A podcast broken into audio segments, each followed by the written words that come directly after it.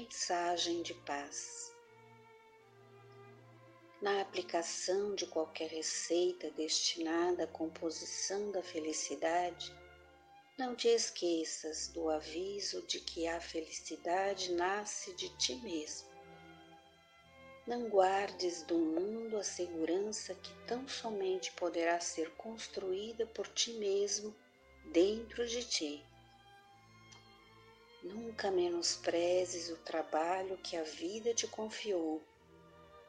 A tarefa que desempenhas hoje é a base de teu apoio futuro.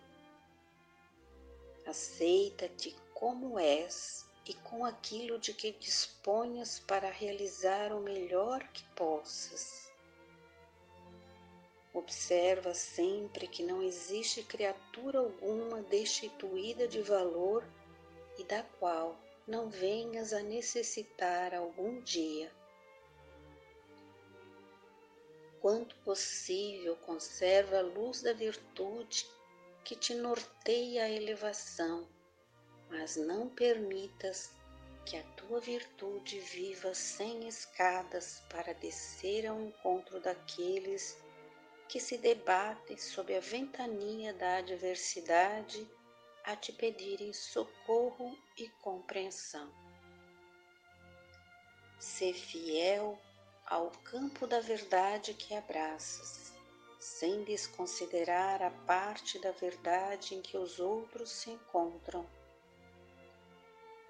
Usa a paciência nas pequenas dificuldades para que te não falte serenidade nas grandes crises que todos somos levados a facear nas trilhas do tempo. Não te apegues aos anseios da juventude nem te acomodes com o cansaço de muitos que ainda não aprenderam a viver com a criatividade da madureza.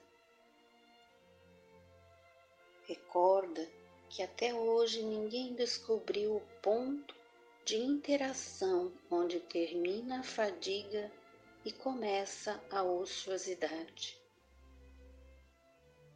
Em qualquer tempo, exercita a fortaleza espiritual para que as tuas energias não se dissolvam de inesperado quando as calamidades da experiência humana se façam inevitáveis.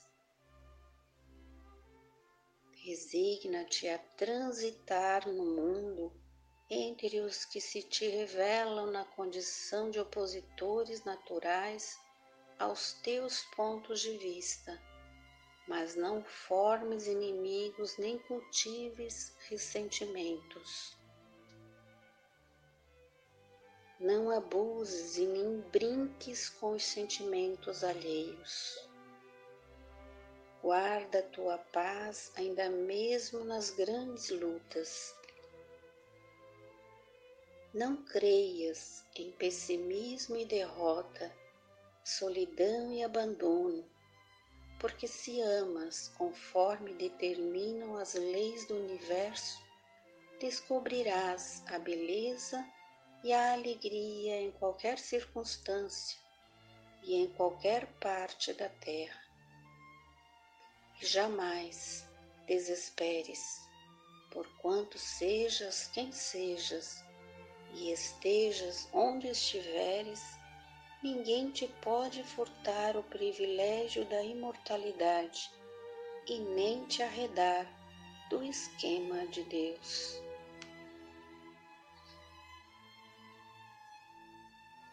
Emmanuel, do livro Astronautas do Além,